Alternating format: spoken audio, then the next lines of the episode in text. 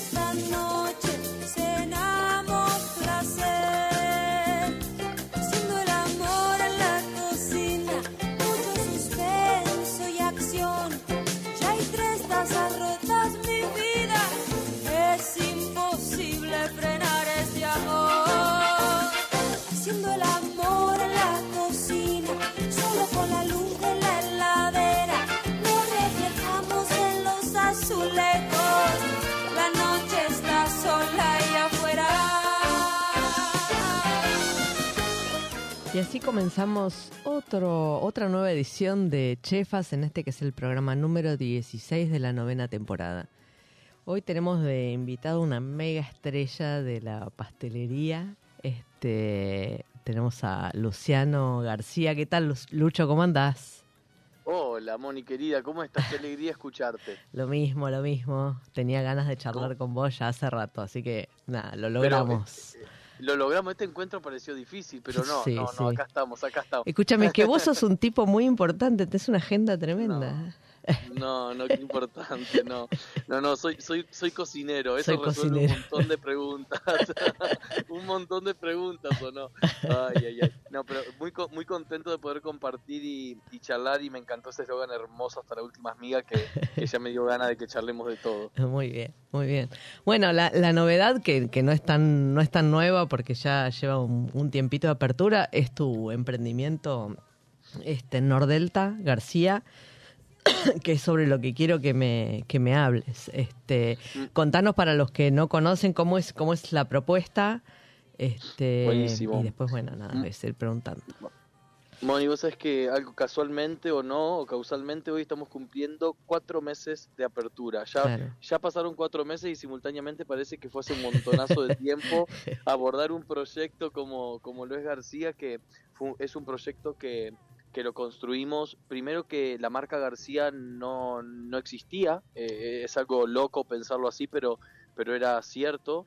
Eh, Sí. Vine caminando, bueno, 20 años en el mundo de la pastelería y creo que, que todo pastelero en algún momento de su camino pisa el palito y decide eh, abordar la cocina en su totalidad y bueno, fue, fue algo así como nace el proyecto García que, que fue una marca construida netamente desde un alma, desde una, desde una historia, desde un camino recorrido, así que se logró una marca muy orgánica rápidamente. ¿De qué se trata la propuesta? Bueno, peculiarmente somos un restaurante que tiene el frente del restaurante una pastelería, así que cuando llegas te encontrás con una vitrina eh, que, que- que me caracteriza y que vengo laburando hace, hace mucho con ese, con ese tinte hotelero, porque no le puedo escapar a mi pasado hotelero. Totalmente. Y esa, es, y esa nota un poquito eh, autóctona porque le doy bastante valor a, a nuestros productos. Hay, hay nada, trabajo, trabajo con esos sabores de la pastelería tradicional también, llevado a la, eh, eh, a la estética y a la y a la técnica un poquito europea que es lo que lo que arrastro lo que arrastro en mi camino y pasando por esa pastelería eh, todo camina y funciona en pos y en círculo de la cocina, que la cocina es a la vista. Tengo una cocina en donde abordo bastante y le doy bastante valor a la pasta porque García es español, pero vengo, toda mi familia materna en Entre Ríos, toda la vida tuvieron hasta el día de hoy una fábrica de pasta. De hecho, la Ah, no sabía es esa parte de la Sí, sí, historia. toda la, toda la vida, toda la vida en Entre Ríos eh, crecí entre bolsones de harina y, re- y planchas de ravioles, Qué básicamente. lindo. Re- Escucha, ¿y ahí hay tradición, digamos, de hacer pastas, pero además hay tradición italiana o, o no? Recontra, Ah. sí, por parte de mi abuela, por parte de mi abuela materna, Sí. hiper, hiper, hiper italiana. Ay, qué Mi bueno. bisabuela siciliana, una mezcla, te- tenía, de, de los italianos tengo todo lo peor, lo tengo, todo, todo. Bueno, per- perdóname, eh, perdóname, pero eso es la Argentina, ¿viste? Somos verdad, italianos hablando español. Ay, Dios, totalmente. Eh, y bueno, y fue muy, bueno, mira, si, si recuerdo algo o vinculo algo de la marca, es encontrar a mi tía Luicha atrás del mostrador, eh, pues, sobando al momento los fideos, te cortaba los tallarines en el momento, y esa es mi tía Luicha. Entonces, fue muy lindo llevar esa tradición de toda mi historia en Entre Ríos a lo que siempre yo soñé, que, que fue generar un producto tal vez más abocado al concepto de un pastelero, que tiene que ver con lo más estético, un poquito más cuidado, porque acá se hacen plancha de ravioles y no se tira harina al piso. Y, Claro. y yo recuerdo a mi tía que tenía que zapatear para, para sacarse la harina de, de los mocasines, ¿no? Porque bueno, esa era la tradición de, de- de los maestros pasteros y, y- y de las maestras pasteras. Y bueno, esa tradición fue muy linda. Entonces tengo la parte de pasta que es muy importante, la hacemos a base de sémola. Tengo ap- aproximadamente 16, ca- eh, 16 pastas en, en Guau. carta. Se producen todos los días la pasta fresca, todos los días. Y así como la hacemos, la ponemos en un carro oreando a la vista a la cocina. Y esa es la pasta que se ofrece en el día. Entonces tiene, tiene ese no sé qué de, de fábrica de pasta que uno va y compra lo que hay. Bueno, en este concepto de, de restaurante también es llevarse la pasta del día a la mesa. Entonces es una... Y una- de, una y de cocina de, la- de las casas, ¿no? Eh, Es esto Pues, lo que hay hoy. vida, ¿no? Claro. Sí, sí, totalmente. Bueno, y hay un segmento eh, dentro de la propuesta que me parece muy lindo, que son platillos. Sí. Tengo 22 platillos que, que evocan un poquito también esa tradición de lo que en casa comimos toda la vida y que ahora creo que la cocina de bodegón, la cocina tradicional porteña, la reivindicó hace mucho tiempo. Y antes pensar en un vitel toné, en una lengua a la vinagreta, en una ensalada rusa, Sí, no te- era como tenía olor a naftalina, ¿no? Exactamente, sí. Y acompañado de una buena croqueta de morcilla, una Mm, qué croqueta de hongo, eh, ricos embutidos. La verdad que está bueno el pensar, el pensar. eh, Para Lucho, ahí, que- ahí digo, obviamente, bueno, vos sos cocinero, este, no, no hay esfuerzo en esto, ¿no? Pero vos en, en- en tus primeros años y luego en Hot College, eh, laburabas mucho la pastelería. Acá tuviste Sí. como que este, hacer un, un, Mira, fue, fue- sí, un, esfuerzo, trabajo, fue ¿no? algo que lo tenías ya. No, a mí me pasó algo muy lindo. Vos sabés que mi camino gastronómico eh, empezó como cocinero, ¿viste? Cuando uno empieza a estudiar, Sí. que dice qué voy a hacer, qué voy a hacer. Yo la tenía clarísima, voy a ser cocinero, voy a ser cocinero. Bueno, mi primera, mis primeras pasantías en ese momento eran, eh, ¿te acordás Lola? Sí. Restaurante en Recoleta. Bueno, eso, esos restaurantes tradicionales Sí. hermosos donde pasábamos pasantías de tres, dos meses. Bueno, era, yo me identificaba con cocinero. Claro. Mi primer trabajo grande, grande, grande fue cuando hice la apertura del Palacio Udó en, en el Hyatt, Sí. que yo tenía apenas 18 años, esto fue hace 20, ay qué horror, no tengo idea. No, no, no hagamos la cuenta, no, no le No importa a la nadie. cuenta, Bueno, est- estoy, estoy, en, estoy en la, eh, me acuerdo que me tomaron 23 entrevistas y yo Wow. posicionándome para cocinero. En la última entrevista me dice, quedaste, pero quedaste como pastelero. Yo dije, ¿qué? No. Y dije que sí, bueno, y, y fue mi primer, mi primer contacto con la pastelería fue a mano de Ilan Guerra, mi maestra, Sí. gran maestra francesa, que eh, yo, un, yo un enamorado y un abocado del arte, de todo lo que tiene que ver con lo estético, del diseño, el trabajar con Ilan Guerra me, me hizo una construcción automática de yo tengo que ser pastelero. Claro. Y bueno, Claro. yo empecé mi camino de pastelero. Entonces, fue un volver a mi inicio. Entonces, la verdad que este fue como un despertar la vocación nuevamente. La verdad que para mí fue una inyección de, de vitalidad este Ujú. proyecto, porque, porque rápidamente me, vol- me trasladé a me trasladé a, a cuando estaba empezando mis inicios gastronómicos. Así que Claro. primero un poco con todos esos temores de cuando uno empieza. Sí. Esa inseguridad, esa incertidumbre. Esa, esa de adrenalina, ¿no? búsqueda. De, digo, ¿para Toda, qué me metí en esto? No, eso lo, lo sigo pensando, lo sigo pensando. ¿Qué Sí, hago sí, cada acá? Que mañana. alguien me explique. cada mañana. o cada noche, sí, sí. Esas dos de la mañana, dos de la mañana cuando termino el despacho y digo, ay, a las 8 arranca el desayuno, digo, ¿qué hago acá? Pero es una hermosura. Es Bueno, la hermoso, es que, es que la es adrenalina de la cocina, Sí, o sea, es sí, una paliza, paliza, paliza, ¿no? Pero es tan bonita. Tan bonita, Tan tan, bonita, bonita. Mirá, o sea, es que me, me conmueve mucho cuando veo el restaurante lleno. Uf, Gente, gente donde en cada mesa está sucediendo algo que no tiene que ver con nosotros, Claro. que tiene que ver con, con ellos, con su historia, con motivos que, pues, los, que los reunió, eh, donde, donde todo lo que nosotros ofrecemos está ayudando y, y- y construyendo ese momento. No sabes lo que se me infla el pecho claro. y lo hermoso que se siente, cosa que un pastelero no está tan acostumbrado a esa situación. Claro, El pastelero, el pastelero vive, vive desde, desde una, desde un desde una, un vínculo un poquito más frío con el comensal. ¿Por qué? Pues yo te vendo la torta para el cumpleaños, Claro. la mesa dulce para el No, evento. no participás del momento, digamos. no. Y ahora el, el sacar esa tarta intensa de, de cremoso, de chocolate belga, no sé qué, y después verle la cara al comensal disfrutándolo, o hacer los helados caseros, o, o que coman la berenjena ahumada y decir qué rico, qué rico, y elegir un buen vino, todo eso que, que comienza a suceder en el restaurante, realmente es hermoso. Bueno, yo estoy como, como, como nene con chiche nuevo, ¿no? Claro. Estoy la verdad que Claro. disfrutando y, y, y, y re, re, eh, conociéndome cada día, porque la verdad que me estoy reconociendo y, y, y me estoy, estoy conociendo un Luciano cocinero y, dándole valor, como lo vengo comunicando hace mucho desde Cocineros Argentinos, vengo a hacer un laburo muy federal y tra- me propuse en lo personal ser coherente con lo que vengo comunicando hace siete años y, y, fue un lindo desafío. ¿Hace siete ya que estás en cocineros? Sí, Guau. sí, es, una locura lo que pasa Sí, el tiempo, ¿no? Sí. Sí, sí, sí. una locura.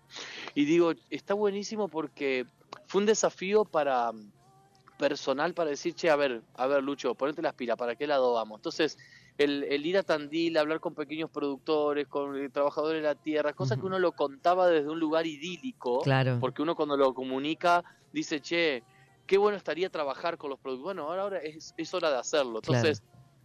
Tener el queso leche orgánica, tener el cuartirolo de Brans, el dulce de leche de, de vaca jersey de no sé dónde, los quesos de... Y todo eso tiene una, un fundamento tan hermoso y un vínculo tan hermoso con, con los productores que, que Sí, vale la pena... Y revalorización, ¿no? De, Sí, del, del producto. sí. Digo, el producto no, Sí. no es algo que viene en un paquetito solamente, tiene una historia atrás y... y- Tiene, y tiene un la- nombre, ¿no? Claro, tener la posibilidad de conocerlo es- no es muy frecuente, ¿no? Este, No, más en un país no, tan grande para- como este. Me imagino que, que en países más chicos donde todo es de cercanía, bueno, capaz que tenés más vínculo con el productor, pero acá hay que hacer un par de kilómetros para... ¿Qué país que tenemos, Moni? Sí, eh? ¿O no? tremendo. Es, Sí, es- sí, es sí, tremendamente, tremendamente rico. Sí. Tremenda, y, y- y- soy cada vez más consciente ahora que, que cuando quiero... Bueno, mira, ah, hice un recorrido que le quiero agradecer a Natalia Valentina Suárez, que fue la sommelier que, que me ayudó a la curaduría de la cava, porque elegí 170 etiquetas, pero una Uf. por una conscientemente Wow. y recorriendo todas las zonas productoras. del Para, ¿y qué, No- cómo, cómo, cómo le pediste que te guiara para armar tu, tu selección de Mira, eh, los cocineros tenemos muchos amigos del mundo del vino, Sí, eh, sobre todo cuando uno camina tanto por fuera de la cocina, claro. que hasta uno, eh, eh, a la hora que empecé a elegir, dije, ¿qué voy a hacer para solo poner 170 etiquetas Claro. de tantos vinos estoy enamorado? Porque es increíble la cantidad de vinos que, que uno va probando y que le quedan guardados en la memoria y dice, che, este vino es para tener, este vino es para compartirlo. Claro. Ese fue un primer disparador. Y segundo es conocer lo que no conocía, porque hay vinos de Córdoba que son increíbles. claro. Bueno, ni hablar de Salta, ni, o sea, hay- tengo, tengo Taná de, de Paraná, de Entre Ríos, o sea, hay, hay un recorrido por todas las zonas productoras donde estuvo lindo porque conecté con otro vino de Argentina que Claro. no tenía idea que teníamos y está buenísimo eso, está buenísimo, claro. está buenísimo. Bueno, una garnacha rica, no sé, estoy, estoy tomando cepas que, que, que no bueno, claro, la garnacha no ahora la están ¿no? elaborando con, La están elaborando, con, mucha calidad. Y, ¿no? Tan- Tremenda, tan Las criollas, hay vinos de criolla Tremenda. que también tienen una calidad espectacular, ¿no? No, no, una cosa de lo- loco y bueno, y empezar a entender ese tinte de, de cada región de nuestro país y en- empezar a entender el vino y empezar a entender la cocina. Mira, yo tengo, no sé, hago un los platillos, traté de hacer un pequeño recorrido también por, por provincias de nuestro país y hago un chipazó relleno picante, Uy, entonces qué lindo que se lleva ese chipazó con, con un vino de la zona y bueno, y empezar a entender todo, esa, todo ese maridaje hermoso, pero maridaje desde una palabra de simpleza, ¿no? De, Sí, de- sí. de, di- de- de- de disfrutar lo rico con el vino que, que ayuda y enaltece tanto al producto como al vino mismo. Entonces, eh, creo que García, mira, como lo dice el nombre y me pareció muy lúdico que se llame así el restaurante porque no hay apellido más simple y más común que García. en Y más Argentina argentino. ¿no? Que García. Y más argentino, sí. Entonces, me pareció lindo el poder comunicar lo que comunica el nombre en la cocina. Cocina de todos los días, cocina casera, cocina rica, cocina con respeto y esa cocina que tenemos guardada en la memoria de, de casa.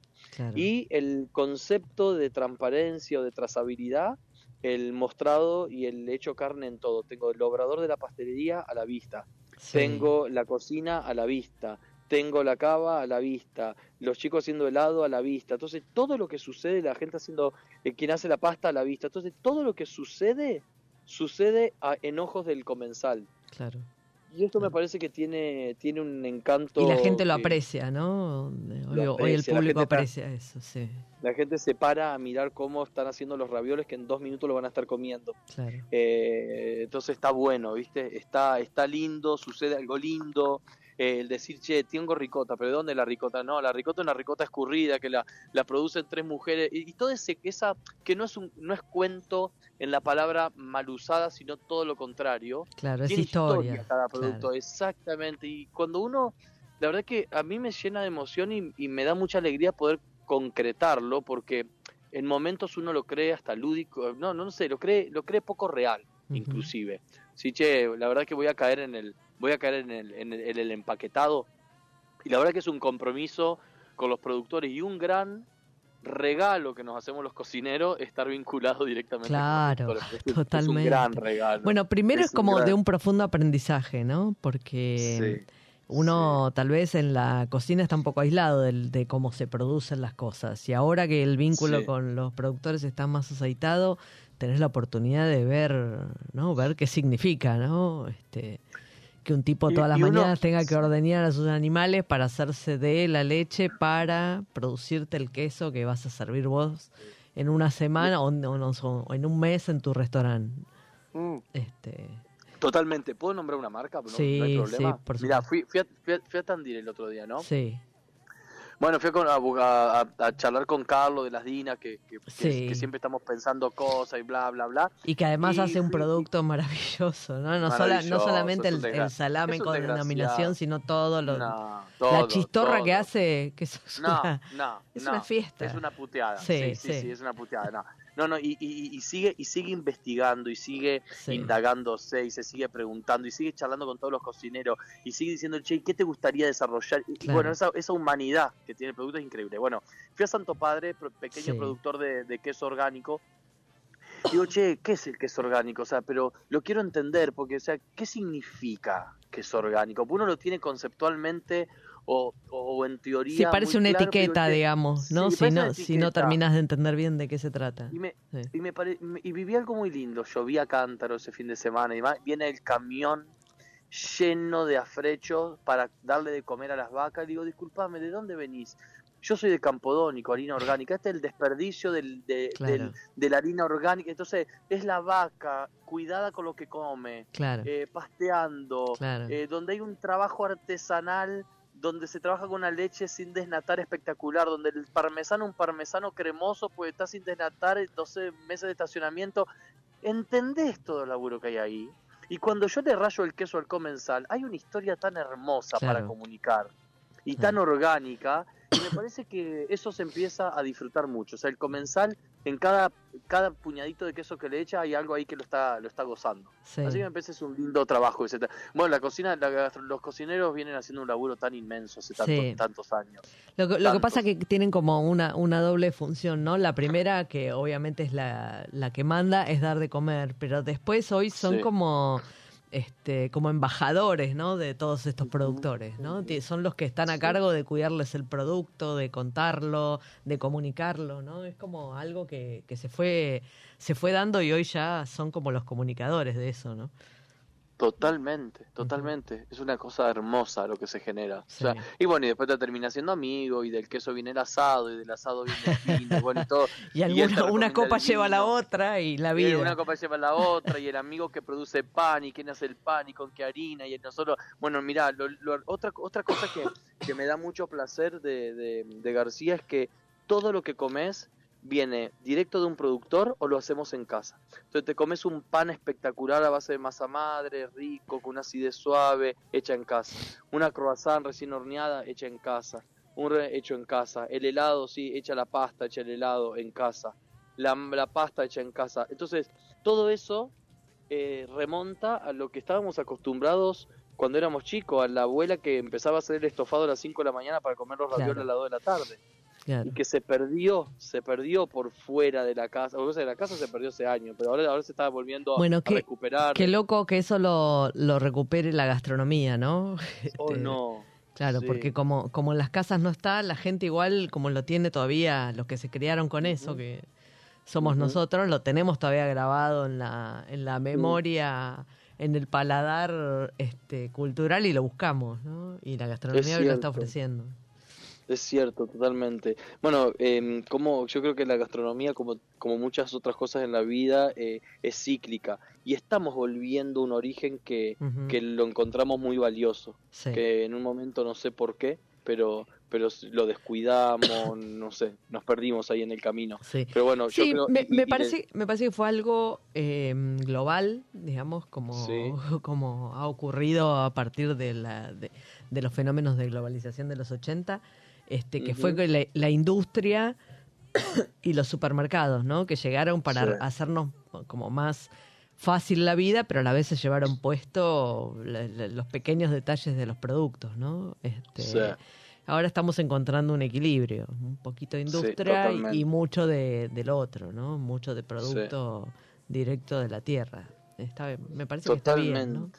Sí, está re bueno, está re bueno. Sí, sí. Sí, y, y- y bueno, y otro, y otro gran y hermoso desafío para, para un pastel- pastelero metido a la cocina es el disfrutar al mil por ciento de la estacionalidad. Es una locura, porque Claro. el pastelero Eh, eh, está muy exacto. alejado de Claro, eso, está claro, muy alejado, razón. o sea, muy alejado, muy alejado. Entonces, ahora el conectar con las acelgas, con la espinaca, con la remolacha, con el boniato, con- es una cosa que te digo que me encanta y el, y el discutir sa- sanamente y lindamente con mi equipo de cocineros y es una cosa que me vuela la cabeza. Y Claro. que voy aprendiendo todos los días y que y que vienen amigos cocineros a comer y, y disfrutan y para mí eso es un gran regalo haber podido lograr eso. Y bueno y- todo es como una una búsqueda no constante Sí. pero Sí, pero sí. bueno estamos estamos estamos en eso y se está logrando se está logrando algo muy lindo Escúchame, y, Lu- te- y- Lu- y- y cuándo vas a venir a comer vos? ¿cuándo vas a ir a comer vos? ¿cuándo vas a ir a comer? ya o sea, voy, ya voy, ya voy. Bancame, Bueno, bancame que te visito. bueno. Un día de estos te visito. Para Luchi, ¿cómo. ¿cómo fue que, que maduraste el momento de decir, bueno, es, llegó el tiempo de García? Este, Em, vamos adelante. Yo creo ¿Qué- que yo- algo que me empujó muchísimo es que proyecto tener mi familia. Sí. Digo, ya tengo mi núcleo de familia, mi marido, pero sueño tener un hijo, sueño, Ajá. sueño a- a- a armar mi, mi hogar. Qué lindo. Y, y creí que si no era ahora, no era más este gran, hermoso desafío. Sí. Em, uno tiene que tener primero mucha energía, segundo, tener posibilidad de disponerle tiempo, alma, corazón, madrugadas eh, al proyecto y, era hora, y era Claro. hora. Eso por un lado. Y segundo, el, el ser sensible con lo que va, te va pasando. La profesión te va regalando cosas. Yo durante siete años yo escuché y conocí a productores y durante siete años, gracias a Cocineros Argentinos, recorrí provincias y gracias a Cocineros Argentinos eh, tuve la suerte de estar al lado de grandes cocineros viendo y compartiendo amor por la cocina, paralelo a mi camino como pastelero y docente y demás. Entonces me nutrí tanto Claro. todos estos años que dije, me parece que es hora que hay que hacerlo real, Sí. que hay que hacerlo carne. Sí, no, no, no salís ileso de todo eso, ¿no? Salís con... No, Te Sí, despierta otra sí. cosa, ¿no? Así como... Totalmente. Sí, y eso es un gran regalo, ¿no? La sensibilidad, creo yo. Sí. Es un gran regalo. Uno si sale ileso de eso, realmente eh, No, nada, claro, hay que está- replantearse cosas y Sí. porque porque el, el- el- la verdad que el, el charlar y el trabajar mano a mano con, con gente tan enamorada de lo que hace durante si- de toda la vida. Hay, hay personas que trabajan la tierra y plantan semillas desde que tienen uso de la razón Sí. y, y lo siguen haciendo con el mismo amor que hace 30 años. Y digo, esto no te toca, no te toca nada. No, Somos de madera, sí. somos sí, de madera. Sí, y Entonces- además son una, una hojita en el viento, ¿no? Porque te Sí. faltó la lluvia o te cayó la piedra en el momento de la floración o lo que fuera y barrió con tu, con tu año o con tus seis meses de producción, ¿no? Dependiendo de lo que hagas. Este, se llevó puesto tu laburo total- del año. Entonces, ¿cómo no te va a Totalmente. sensibilizar eso? O sea, que es tremendo. ¿viste? Totalmente, totalmente. Y después, cuando, cuando uno ve pequeñas comunidades que viven de eso y que la abuela le pasó y le transmitió todo esa, ese amor por el Sí. laburo de la tierra, hablemos de la tierra que estamos en esto, a, a su hija y su hija a su, a su nieta, y bueno, y, y ve las tres generaciones tan empapadas, Sí. comprometidas y enamoradas de esa filosofía, de, pues, es un, es un modo de vida, ¿eh? Es un modo de vida, es una filosofía de vida que, que es grandioso, que es Sí, grandioso, es sí. grandioso, es grandioso, Sí. es increíble. Tal cual. tal Increíble. cual. Y bueno, la- es, la, es la cocina pura, ¿no? Esto es la, la gastronomía hecha, hecha, hecha real, hecha, Claro. hecha realidad, hecha realidad. Totalmente. Escúchame, Lucho, te, te propongo que me acompañes en una sección del programa y luego hacemos un breve corte y seguimos conversando, ¿te parece? Me parece bárbaro. Bueno, esta semana en una provincia, un producto, vamos a hablar del olivo de La Rioja. Es la, eh, la Rioja es la principal productora exportadora de aceitunas de mesa y de aceite de oliva. Los principales aceituneros están cerca de la capital de la provincia, especialmente en las localidades de Chilecito y Aymogasta. En Aymogasta es donde comenzó la industria, la, eh, la industria de la olivícola nacional. En esta localidad se encuentra el olivo más antiguo del país que tiene más de 400 años de vida. Es un olivo monumental, que son esos olivos enormes que tal vez se ven eh, más frecuentemente este, en, la- en las zonas productivas españolas. Este árbol fue declarado monumento nacional y fue introducido por el capitán Pedro de Alvarado, quien es considerado como el padre fundador de la olivicultura argentina. Eh, este olivo fue el único que sobrevivió a la tala masiva ordenada por el rey español Carlos III en el siglo XVIII y a partir del cual se reconstruyó este, nuestra industria olivícola. En aquella época España se daba cuenta que en las colonias iba perdiendo su poder económico, ya que muchas de las cosas que este, ellos le vendían a las colonias, como, como ser el, vino y el aceite de oliva, el aceite se usaba principalmente en esa época este, para, para las misas, eh, no, no, no, era no era un producto comestible, digamos, eh, o para las ceremonias religiosas, y ya no lo proveía España. Entonces las, las colonias eran una competencia. Eh, así que ahí mandaron a arrancar todas las plantas y este quedó, nada, esperándonos para que retomáramos la tradición olivícola.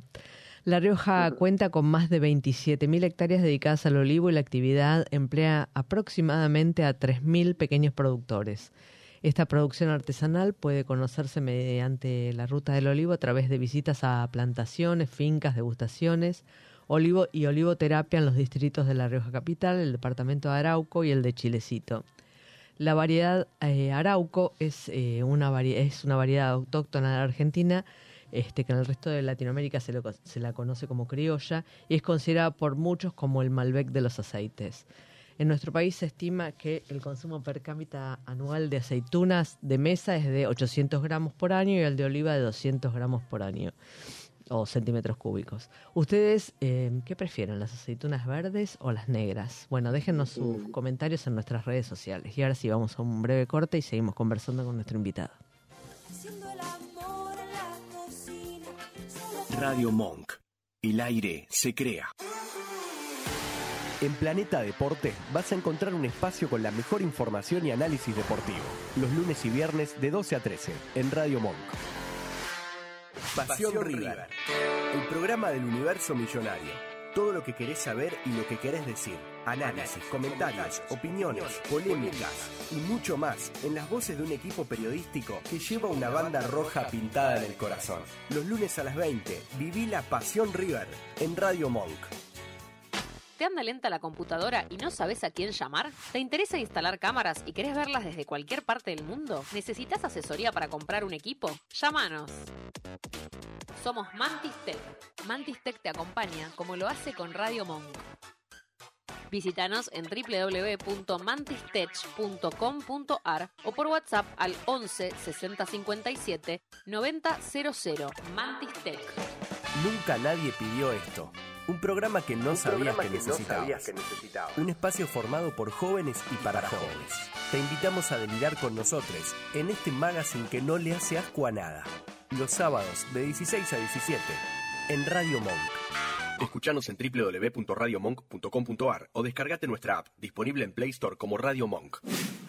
¿Sabías que podés asociarte en forma directa al Hospital Alemán? Pensado para hacerte la vida más fácil. El Alemán tiene un plan médico propio con el beneficio exclusivo de cama asegurada, prioridad en turnos y el 50% de descuento en la farmacia propia. Las cosas que no están en tus planes son las que necesitan un plan. Asociate llamando al 0800 555 2700. Superintendencia de Servicios de Salud 0800 222 Salud 72583 www.sssalud.gov.ar. Inspección en el Registro Nacional de Entidades de Medicina Privada número 1086. Recorre nuestro país a través de su gastronomía. Conoce las historias que nadie te cuenta sobre sus productores. Inspirate con proyectos de gente que está sumando su granito de arena, buscando cambiar el mundo. Sumate a Chef, Sumate a Chef y descubramos juntos todo lo que el mundo gastronómico tiene para ofrecernos.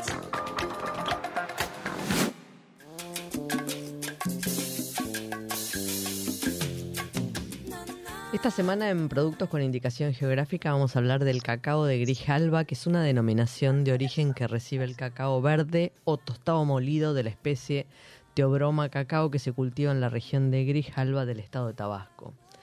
Este estado es uno de los principales productores desde la época del México antiguo debido principalmente a su ubicación geográfica.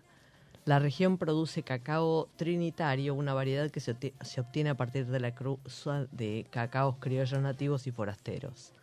La zona de Tabasco tiene un clima ideal para el crecimiento del cacao y se lo produce desde tiempos prehispánicos.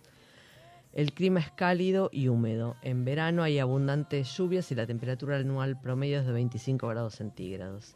Este producto se obtiene de las denominadas selvas domesticadas, espacios que cuentan con un tipo de vegetación creada por el hombre de manera tecnificada y que busca reproducir las condiciones propias de la selva tropical húmeda. El ecosistema que se crea está compuesto por árboles altos de 35 a 50 metros que forman una capa densa que cobija a un segundo nivel de árboles que van de 20 a 40 metros de altura. La función de estas dos capas de árboles es dar sombra a un tercer nivel de árboles que va entre los 7 y los 15 metros, que son justamente los cacauteros. Finalmente hay una capa de plantas pequeñas que se ocupan de garantizar este, la humedad del suelo y los nutrientes necesarios para las plantas de cacao. Bueno, como tenemos un experto en chocolate, porque este, bueno, porque nuestro pastelero es una de sus especialidades y además es embajador de Calebaut, este, le vamos a preguntar ahí qué es lo que qué es lo que se puede encontrar en García este, con, con chocolate. Qué mundo el chocolate. Uf, Sabes que estuve el otro día justamente en una hermosa degustación de cacao. Bueno, sí, el, cacao ahora, ahora el cacao entró en ese campo y, y fascinante mundo de la cocina salada también. que también. poco a poco lo teníamos, tal vez hay, hay, hay- hay una controversia, ¿no? Porque si pensamos en preparaciones más antiguas, hablamos de un mole poblano que tiene chocolate, pero no estamos acostumbrados a vincular No. el cacao y el chocolate a la cocina. Bueno, los cocineros están haciendo también otro gran trabajo de investigación y, y de, de entender el chocolate y entender la infinidad de varietales que hay de chocolate que uno está y tiene vinculado en el trinitario, en el criollo, en el forastero, pero hay un sinfín de varietales que es increíble el trabajo de investigación que se está haciendo. Bueno, las chicas de las Romeras están haciendo un laburo increíble. Sí, sí, sí. Eh, increíble, increíble. Bueno, y en García trabajo con primero chocolates eh, inclusive los lácteados y demás con el menor contenido de azúcar Claro. y el menor contenido de leche posible. Entonces, abrimos el paradigma a un mundo de, por ejemplo, chocolates con leche re, re ricos y re interesantes, porque tienen un montón de notas a cacao, a tostado, a madera, y no a azúcar, a leche, a vainilla, a caramelo. Entonces, está, está bueno porque ahí, eh, eh, evolucionó tanto. Claro, te vas a el- otro el- perfil de sabor, ¿no? Exactamente, exactamente. Bueno, acá hay, hay un hago un lingote de chocolate al 70 al caramelo con un corazón cremoso de naranja y tonka que pare- me parece es uno de mis uno de mis hijos eh, predilectos. Bueno, después hay una combinación de, de coco y dulce de leche, a veces un cremoso de chocolate blanco y coco con un terciopelo de manteca de cacao Wow. que, que es rico porque en, en- ese postre me hace entender al dulce de leche como un ingrediente. Estamos muy acostumbrados los argentinos de que como algo con dulce de leche y solo sabe dulce de leche, ¿no? La Rogel, Sí. no sé, y, y, tanta- Y tantas que, cosas. es que es, es muy difícil que no se lleve puesto todo, ¿no? Este, porque Exactamente, tiene mucha presencia, claro. Entonces, eh, bueno, y vos sabes que cuando, cuando me involucré un poquito en el, en el mundo del dulce de leche, cuando saqué mi libro de dulce de leche, entendí que hay un mundo del dulce de leche, a base de leche de cabra, de ovejas, con una acidez hermosa, con terciopelos en la boca increíble, con menos agregado de azúcar. Y ahí dije, ay Dios, todo lo que hay para aprender de cada cosa que comemos desde toda la vida. Claro. desde toda la vida. Eh, bueno, por supuesto el emblema acá es el, el helado, el sorbet a base de, de chocolate intenso y cacao amargo, que es una locura eh, de rico. Y mm, sigo pensando en a base de chocolate. Bueno, tenemos una tarta de, de, de caramelo salado, maní tostado y un chocolate al 50 que está que, que, que son sabores de toda la vida. Pues yo te digo chocomaní, Sí, es un sabor claro. de toda Es la el vida. cine, es el cine de la Es infancia, cine, ¿viste? Es el circo, es el parque de diversiones, o no. Bueno, y esa, y esa, y esa cajita amarilla que, que nos lleva a, a toda la vida, a toda la vida, llevada a un postre o llevada, o llevada a, a un restaurante eh, con una vuelta de rosca, cuidando con qué chocolate, entendiendo que somos principales productores de maní. Bueno, también es un Claro. poquito darle, volver a darle valor a lo que somos nosotros como productores, ¿no? A nivel mundial. Claro, claro. Este, es- Perdón, eh, me estaba diretando. Sí. Este, no, qué, qué, qué bueno cómo, cómo se puede jugar ahora de mil maneras, ¿no? Este, con los, con los productos, ¿no? Hay como una, un permiso, la gente está dispuesta, entiende Sí. que mm, el producto tiene características particulares y capaz que el azúcar enmascaraba todo eso, ¿no? Lo que consumíamos históricamente. Bueno, sí, hay una, hay una nobleza ahora en el mundo del cacao y del chocolate que creo que lo que lo que hizo la industria y, y pe- perdón y pequeños productores o medianos productores de cacaotero es dar a conocer el proceso de, de cosecha y de y de Claro. manufactura del cacao que eso creo que ayudó mucho a empezar a entender otros paradigmas y otros perfiles del chocolate. Eh, yo creo que el, el entender que el, que el grano lava de cacao es una haba que se fermentó, que hubo una fermentación proveniente de ese mucílago Claro. azucarado que cubre el cacao, que se secó al sol, que el tueste generó una, una característica muy buscada y muy peculiar en cada productor del chocolate. Eh, ¿Qué hacemos con la cascarilla? La cascarilla la aprovechamos en el, en el mundo también de, de la cocina y la pastelería. Bueno, todos esos factores que los productores empezaron a dar a conocer, creo que nos hizo entender y conocer un mundo nuevo del chocolate. Vos sé que yo hace muchos, un par de años, cuando, cuando fui a, a- a visitar a Jordi Roca al Cellier de Carroca, él estaba recién en ese momento eh, pensando pensando en, en su marca de en su en su De- en su marca de, de- de chocolate no de, Sí.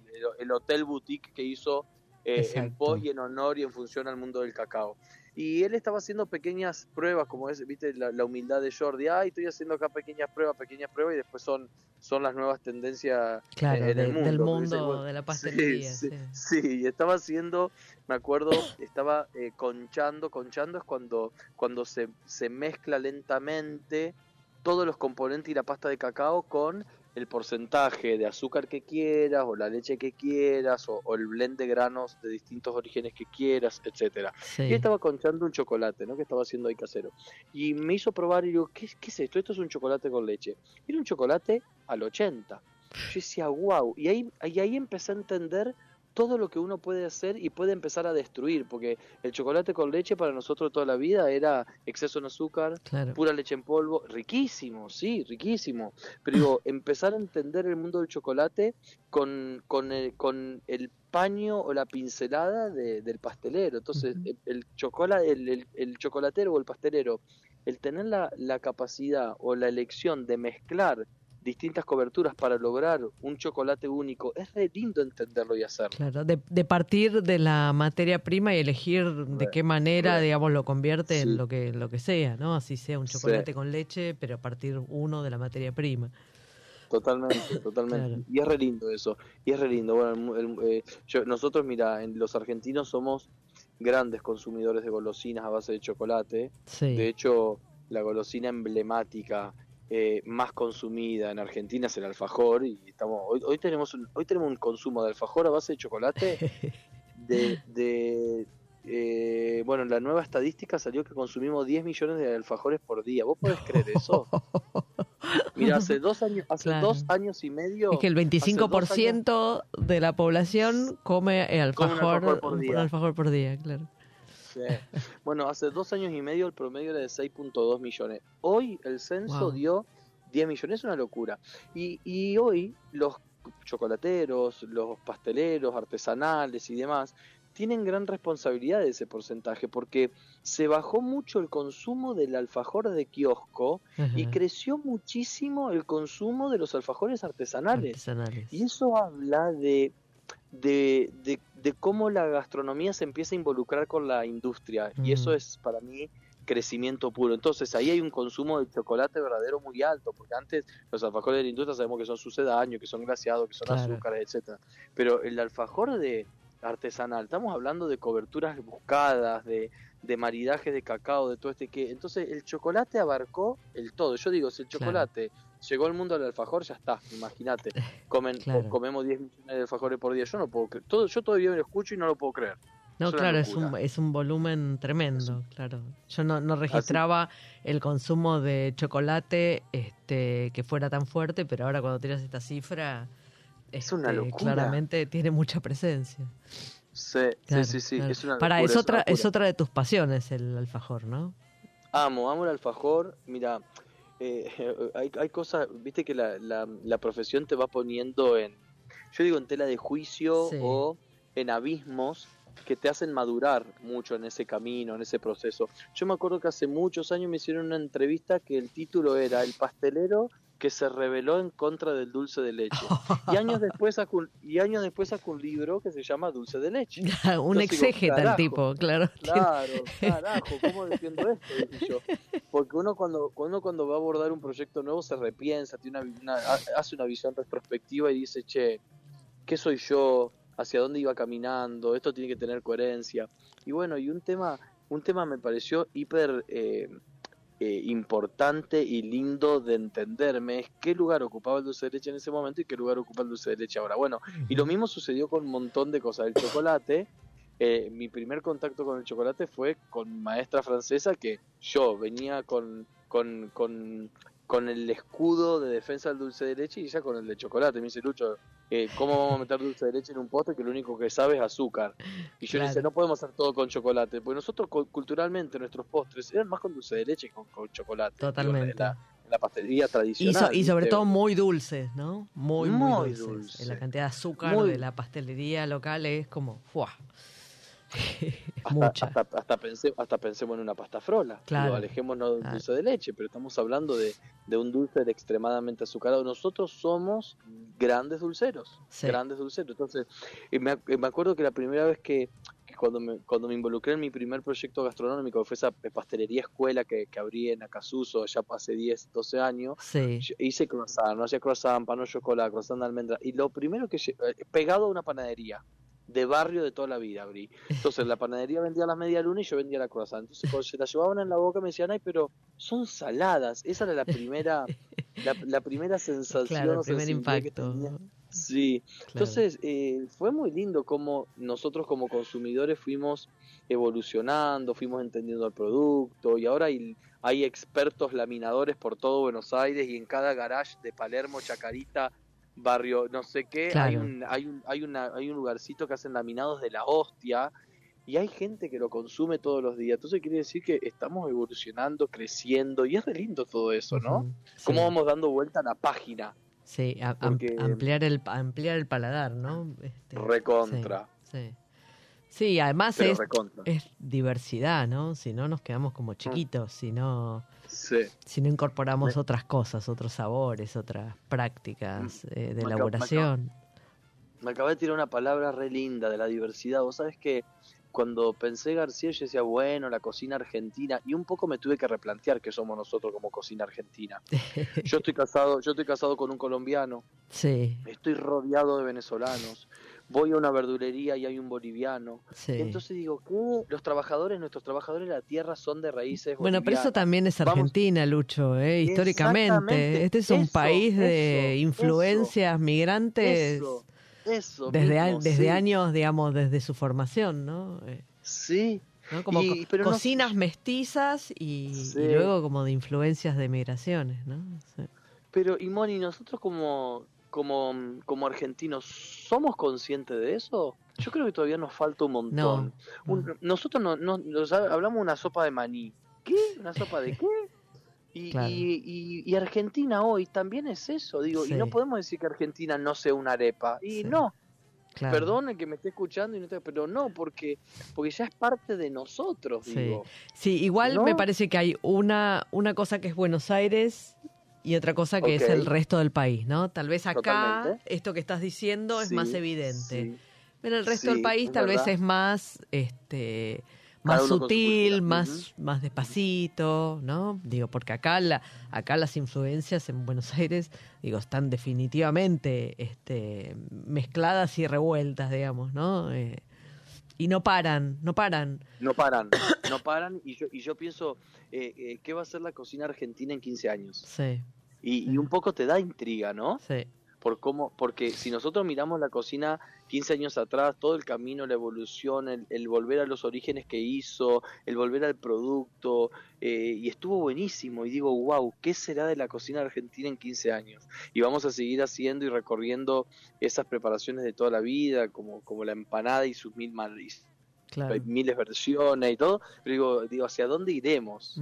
Eh, es una búsqueda re linda que tiene la cocina diaria, Sí. diaria, diaria, constante, Sí. constante. Sí, Bueno, ahí, ¿hace ahí, ahí está bueno para, para esto que vos decís, eh, es preguntarle a alguien que, que viene de afuera este, qué, Hmm. qué ve de estas tradiciones en nosotros. Entonces ahí como que te vas dando cuenta un poco más este, qué es lo que nos, qué es lo que define nuestro paladar este, gastronómico, ¿no? Paladar cultural, este, alimentario, digamos. Este, porque uno capaz que está inmerso y no se da mucha cuenta, ¿no? Eh, Totalmente, Pero, totalmente. pero sí, está, está bueno ese ejercicio. Me- a mí me gusta mucho cuando escucho a otros que nos definen porque este, me parece que nos ponen más en contexto que lo que nosotros mismos hacemos, ¿no?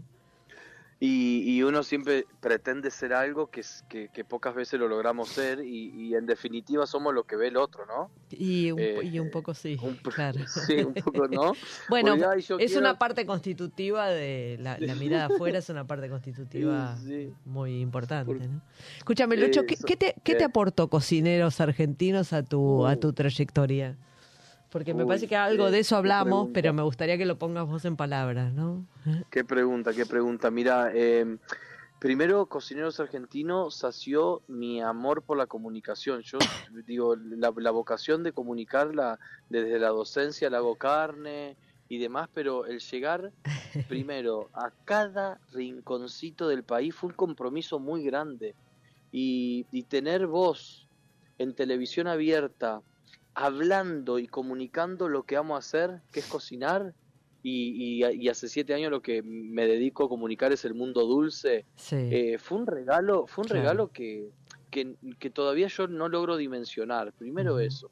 Segundo, me hizo, me hizo reconocerme como cocinero. Eh, realmente en el camino de cocineras y cocineros argentinos, eh, uno está, entra en contacto tan estrecho con historias de vida, con modos de vida, con un señor de, de 80 años en, en, en Córdoba que hace la vajilla de barro, que es la que si utilizamos a diario y no entendemos de dónde venimos.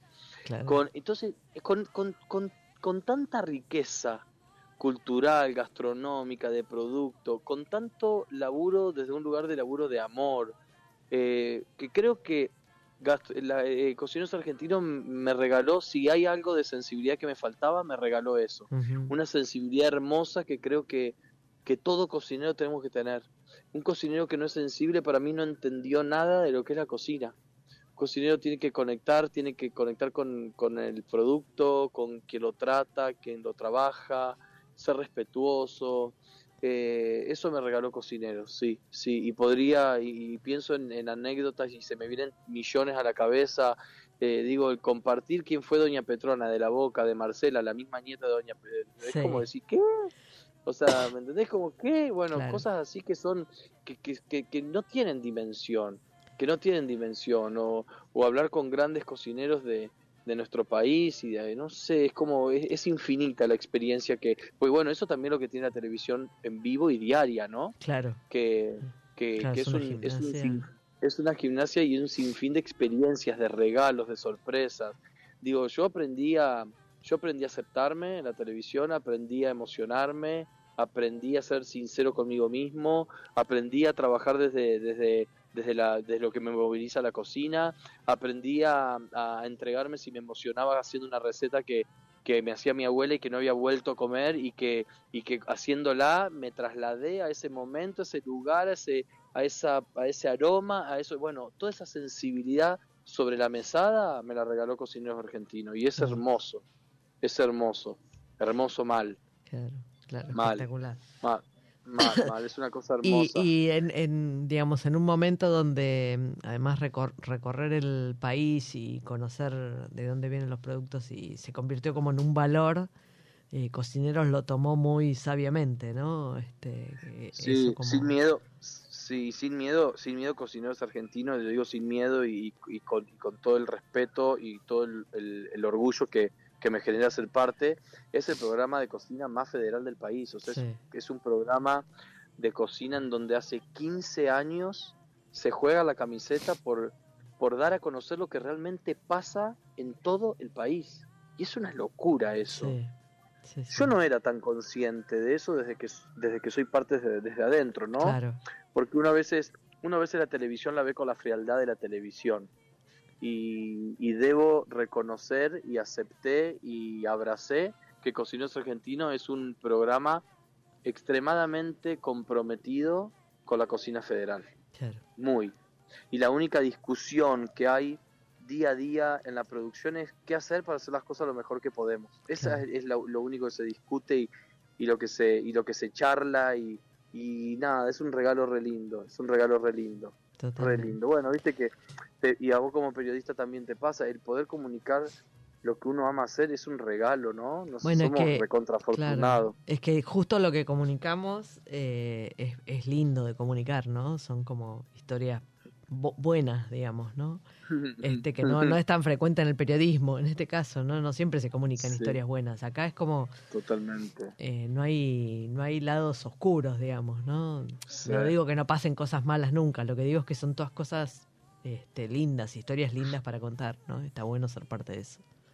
Totalmente, totalmente. Bueno, totalmente. Lucho, eh, nada, ha sido un placer esta charla. Qué linda charla. Sí, sí, sí. Qué Hermosa. Linda, qué linda charla, qué linda invitación, Moni. Una bella invitación que no las debíamos. Sí, sí, sí, sí. No sí. las debíamos, no las debíamos. No las debíamos. Ahora nos debemos un buen vino con una buena comida. Eso me gustó mucho, te digo. Bueno, bueno. Hay que ponerle Usted fecha ya- nomás. Eh, usted tiene que decidir nomás. Bueno. Decidir y listo. Bueno, un un- placer enorme, Moni. un y- placer y gracias. Es hermoso comunicar, eh, comunicar la cocina. Así que vamos, sigamos por eso. bien. Muchísimas gracias, ¿eh? Y a los oyentes que nos acompañaron también, gracias por ser parte de Chefas una vez más.